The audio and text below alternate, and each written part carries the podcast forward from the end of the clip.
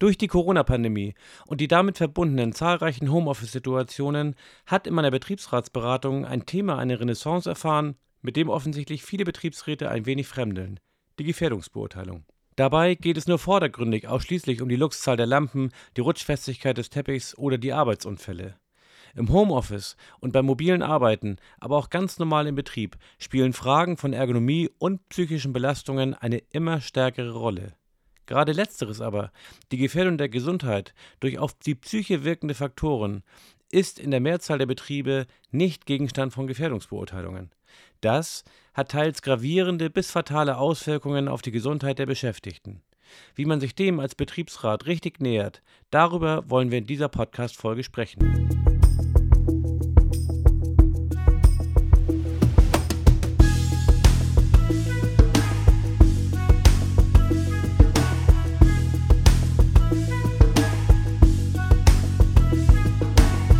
Ja, liebe Betriebsräte, und damit heiße ich euch zu einer weiteren Folge des Podcasts 360 Grad BR sehr herzlich willkommen. Mein Name ist Marco Nürnberg und ich habe mir fest vorgenommen, euch nicht nur mit meiner Betriebsratsberatungsfirma 360 Grad Betriebsrat Consulting, sondern auch ganz konkret mit diesem Podcast einen Mehrwert für eure Arbeit als Betriebsrat oder auch als JAV bzw. SPV zu bieten. Gemäß 80 Betriebsverfassungsgesetz hat der Betriebsrat die allgemeine Aufgabe, die Einhaltung von Gesetzen im Betrieb zu überwachen. Und zu diesen Gesetzen gehört auch das Arbeitsschutzgesetz, das tatsächlich verkürzt so heißt. In der Langfassung, und das finde ich hier wichtig, heißt es Gesetz über die Durchführung von Maßnahmen des Arbeitsschutzes zur Verbesserung der Sicherheit und des Gesundheitsschutzes der Beschäftigten bei der Arbeit. Es ist also ein Gesetz unter anderem zur Verbesserung Verbesserung des Gesundheitsschutzes bei der Arbeit. Und das sollte man sich einmal auf der Zunge zergehen lassen. Und bevor wir hier zum wohl von jedem erwarteten Paragraph 5 mit der Gefährdungsbeurteilung kommen, würde ich gerne mit zwei wichtigen Ausschnitten der vorausgehenden Paragraphen 3 und 4 anfangen. In Paragraph 3 heißt es nämlich unter anderem, Zitat, der Arbeitgeber ist verpflichtet, die erforderlichen Maßnahmen des Arbeitsschutzes unter Berücksichtigung der Umstände zu treffen, die Sicherheit und Gesundheit der Beschäftigten bei der Arbeit beeinflussen. Er hat die Maßnahmen auf ihre Wirksamkeit zu überprüfen und erforderlichenfalls sich ändernden Gegebenheiten anzupassen. Dabei hat er eine Verbesserung von Sicherheit und Gesundheitsschutz der Beschäftigten anzustreben. Zitat Ende. Und Paragraph 4 des Arbeitsschutzgesetzes sagt auszugsweise aus, Zitat, der Arbeitgeber hat bei Maßnahmen des Arbeitsschutzes von folgenden allgemeinen Grundsätzen auszugehen. Erstens, die Arbeit ist so zu gestalten, dass eine Gefährdung für das Leben sowie die physische und die psychische Gesundheit möglichst vermieden und die verbleibende Gefährdung möglichst gering gehalten wird. Zweitens, Gefahren sind an ihrer Quelle zu bekämpfen. Drittens, bei den Maßnahmen sind der Stand von Technik, Arbeitsmedizin und Hygiene sowie sonstige gesicherte arbeitswissenschaftliche Erkenntnisse zu berücksichtigen. Viertens, Maßnahmen sind mit dem Ziel zu planen, Technik, Arbeitsorganisation, sonstige Arbeitsbedingungen, soziale Beziehungen und Einfluss der Umwelt auf den Arbeitsplatz sachgerecht zu verknüpfen. Fünftens, individuelle Schutzmaßnahmen sind nachrangig zu anderen Maßnahmen. Zitat Ende.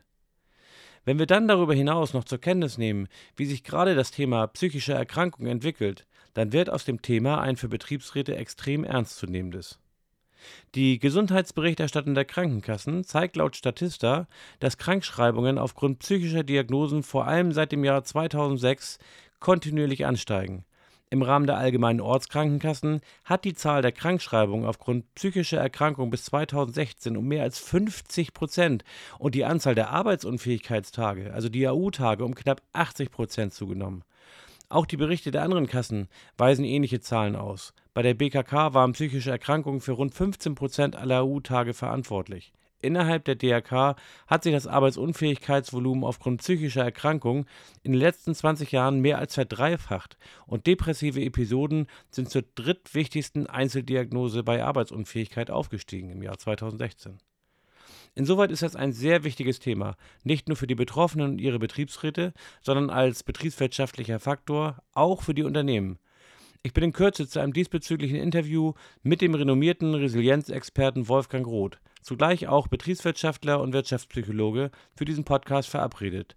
Und insoweit dient diese Folge heute auch zur mitbestimmungsrechtlichen Vorbereitungen dieses wichtigen Gesprächs, auf das ich mich schon sehr freue. Denn Mitbestimmung in dieser Frage gibt es zuhauf und nicht nur der eingangs genannte Paragraph 80 Betriebsverfassungsgesetz, sondern darüber hinaus insbesondere Der Paragraph 87 Absatz 1 Nummer 7 Betriebsverfassungsgesetz bildet hier die mitbestimmungsrechtliche Grundlage. Dort heißt es, Zitat, der Betriebsrat hat, soweit eine gesetzliche oder tarifliche Regelung nicht besteht, in folgenden Angelegenheiten mitzubestimmen.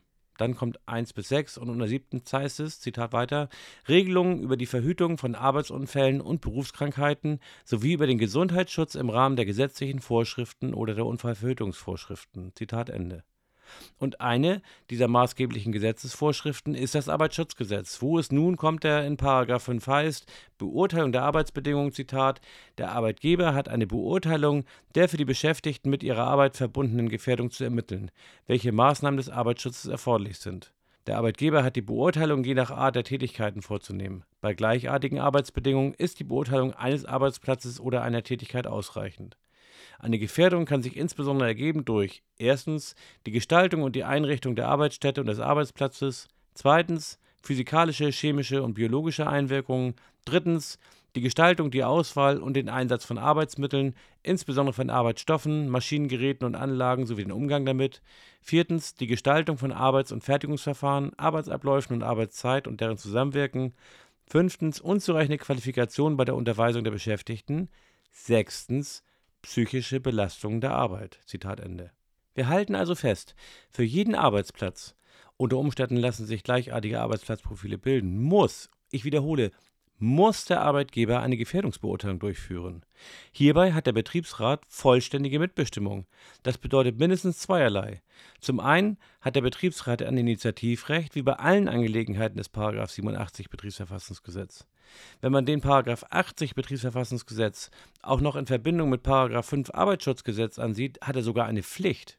Und zweitens gilt, einigen sich Arbeitgeber und Betriebsrat nicht über die Gefährdungsbeurteilung, über das Verfahren zur Gefährdungsbeurteilung oder über die sich aus der Gefährdungsbeurteilung abzuleitende Gefährdungsfeststellung und die dann erforderlichen Maßnahmen, dann entscheidet die Einigungsstelle. Und mit einem Spruch der Einigungsstelle entsteht sogleich auch ein durchsetzbarer Umsetzungsanspruch. Der Fitting-Kommentar zum Betriebsverfassungsgesetz führt hierzu in der Randnummer 299 zum Paragraphen 87 aus, Zitat, hierbei ist darüber zu befinden, welche Tätigkeiten beurteilt werden sollen, worin die mögliche Gefahr bei der Arbeit besteht, woraus sie sich ergibt und mit welchen Methoden und Verfahren das Vorliegen und der Grad einer solchen Gefährdung festgestellt werden kann. Zitat Ende. Zwei Dinge also können am Ende einer Abwendung gesundheitlicher Gefährdung der von euch vertretenen Beschäftigten im Wege stehen.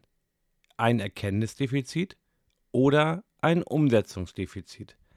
Erkenntnisdefizite lassen sich durch eine sachgerechte Gefährdungsbeurteilung beseitigen. Und wie so etwas ganz praktisch gemacht und durchgeführt werden kann, wird unter anderem Gegenstand meines Gesprächs mit Wolfgang Roth sein. Von daher möchte ich es hier bei dieser Andeutung zunächst belassen. Das geht vom Ausfüllen recht simpler Tabellen bis hin zum Einsatz professionell entwickelter, wissenschaftlich evaluierter Verfahren. Erwähnenswert an dieser Stelle aber ist sicher noch, dass die Gefährdungsbeurteilung kein einmaliger Vorgang ist, sondern ein permanenter. Jedes Mal, wenn sich bedeutende Veränderungen am Arbeitsplatz des oder der Beschäftigten ergeben, sind die Gefährdungen zu ermitteln. Und da wir hier über die Gesundheit von Menschen reden, ist darüber hinaus festzuhalten, unterbliebene Gefährdungsbeurteilungen oder solche, deren Erkenntnisse nicht umgesetzt wurden, könnten im Fall einer eintretenden Gesundheitsschädigung des Beschäftigten ein ernstes Problem auch für den Arbeitgeber werden.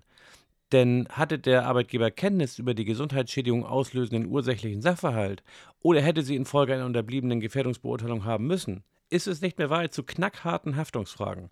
Und auch in einem etwaigen Kündigungsschutzprozess wird es dem Arbeitgeber mindestens deutlich erschwert. Alles in allem, insbesondere mit Blick auf psychische Gefährdung, ein extrem wichtiges Thema für Betriebsräte, Beschäftigte und Arbeitgeber. Und trotzdem ist festzuhalten, dass derzeit nur etwa ein Drittel aller Arbeitsplätze einer psychischen Gefährdungsbeurteilung unterzogen worden sind, es also in der Mehrzahl der Fälle unterbleibt. Das in Verbindung mit der steigenden Bedeutung psychischer Erkrankungen ist toxisch. Warum das so ist, wie man dem begegnen kann, welche Rolle Führung und Führungskräfte dabei spielen und wie man zu guten Vereinbarungen zwischen Betriebsrat und Arbeitgeber hierzu kommt, das wird Gegenstand meiner weiteren Aktivitäten, beginnend mit dem Podcast-Interview mit Wolfgang Roth sein. Insoweit bitte ich euch, abonniert meinen Podcast, dann verpasst ihr keine Folge. Ihr findet ihn auf Spotify, iTunes, Google Podcasts und Castbox. Bis zum nächsten Mal. Tschüss aus Hamburg.